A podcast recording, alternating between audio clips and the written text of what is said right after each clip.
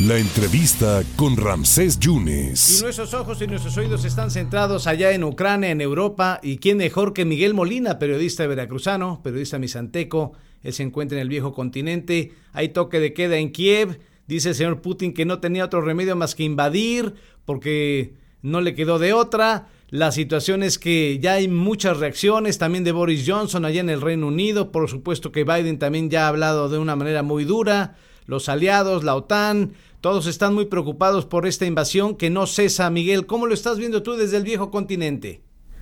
Eh, mira, Ramsés, eran como las 8 de la noche en México cuando Vladimir Putin en un, en un mensaje a Rusia y al mundo, un mensaje que no estaba programado, anunció que sus tropas estaban entrando en Ucrania. Y así empezó esta guerra. Este, como dijo el presidente de Francia, Emmanuel Macron, es un momento decisivo en la historia de Europa.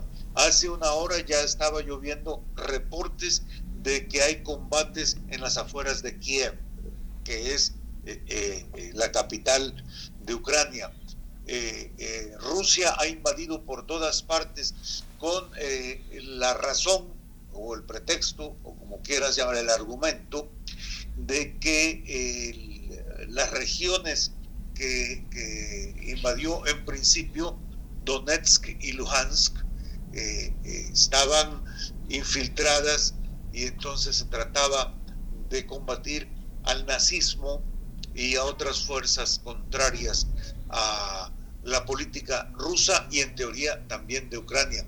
Pero eso no es sino un pretexto, como bien decías, eh, eh, todo mundo está preocupado, medio mundo. He estado leyendo declaración tras declaración aquí mismo en Ginebra, que es la, sede de las Naciones Unidas en Europa. Eh, hay preocupación también y hay muchos, muchas presiones para que Rusia detenga este operativo y se siente a negociar, aunque Rusia ya ha dicho que no hay negociación lo que quieren es que la OTAN no se expanda hasta incluir Ucrania porque siente que va a tener bombas en sus fronteras. El presidente de Lituania acaba también de declarar estado de emergencia nacional. Lituania, como todos sabemos, está entre Bielorrusia, eh, eh, Polonia, Rusia y Letonia. Entonces, está, eh, es un país que tiene una, una, pequeña salida al mar, relativamente pequeña, y ya declaró, por lo que está pasando en su vecindario, declaró eh, eh, estado de emergencia también porque hay tropas rusas en la frontera con Bielorrusia, que está a un paso de su país también. La situación en Europa es delicada por el momento, Ramses. Sí, el presidente Putin no va a ceder eh, tú lo dices muy bien, no quiere que Ucrania entre a la OTAN y bueno, muchos están viendo que pudiera regresar el absolutismo de los zares, eh, quieren regresar eh, a obtener a Ucrania porque también estratégicamente tiene el gas natural y, eso, eso se está viendo, ¿no? Sí, bueno, estamos hablando del gobierno que encabeza Vladimir Putin desde hace 22 años. Entonces, ya por ahí hay que tomar en cuenta el contexto. Pero además, eh, eh, como bien dicen en la guerra, una de las primeras víctimas es la verdad. Estaba viendo, aquí estaba revisando la prensa rusa y todas repiten la línea oficial de Vladimir Putin. Eh, eh, varios medios, bueno, cuando menos medios considerados afines al gobierno, hacen circular versiones de que son los propios ucranianos los que están bombardeando a su gente eh, eh, para hacer creer que Rusia está invadiendo. Sin embargo, la invasión es un hecho. El propio Vladimir Putin la anunció.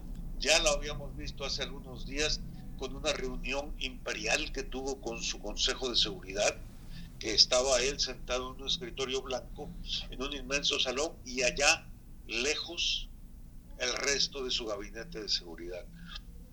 Así este es. un momento de preocupación para Europa porque ahora pues vamos a ver quién parpadea primero. Europa ya empezó a aplicar algunas sanciones económicas, sobre todo Alemania anunció que va a cancelar eh, el, gasoducto. contrato para el gasoducto, efectivamente.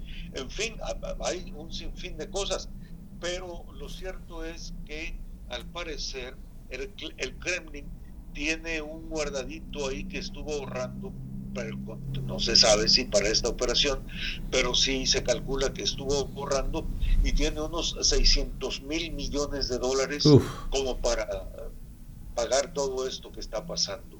Hay preocupación, sí, porque desde hace mucho tiempo, desde el siglo pasado, desde mediados del siglo pasado, en Europa no había habido un, un momento tan peligroso como este. Incluso tomando en cuenta la guerra de los Balcanes y cosas, de conflictos similares. Esta ya es una guerra de un país contra otro país.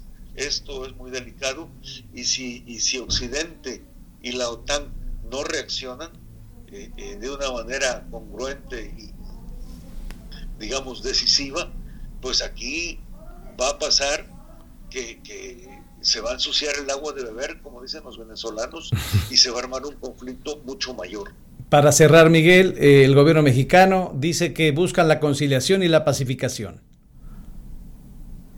¿De quién? Pues lo que buscan es que haya paz, ¿no? Que haya paz. No van a romper relaciones con, con Rusia y obviamente tampoco con Ucrania.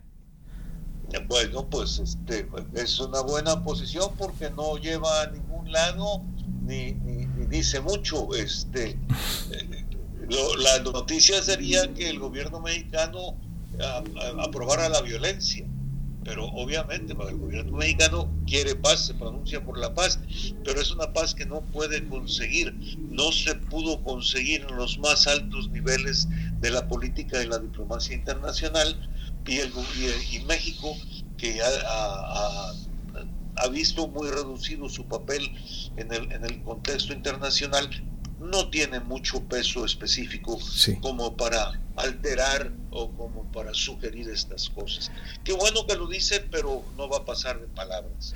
Miguel, nos mantenemos en comunicación estos días para ver cómo le medimos el pulso a este enfrentamiento entre los rusos y los ucranianos. Siempre es importantísimo escuchar tus reflexiones allá desde, desde el viejo continente. Por supuesto, estaremos pendientes, Ramsés. Muchas gracias. Muchas gracias. Gracias al maestro Miguel Molina hablando desde Europa, lo que se está percibiendo, sí, por más sanciones que haya eh, por parte del mundo, por parte de los Estados Unidos, lo que está diciendo Biden en un discurso muy rudo, muy severo, no, no cambia la postura Vladimir Putin y esto, esto, esto todavía tiene, tiene tela de dónde cortar. Miguel Molina, periodista veracruzano desde el viejo continente, analizando esto que, que es la invasión de los rusos contra los ucranianos.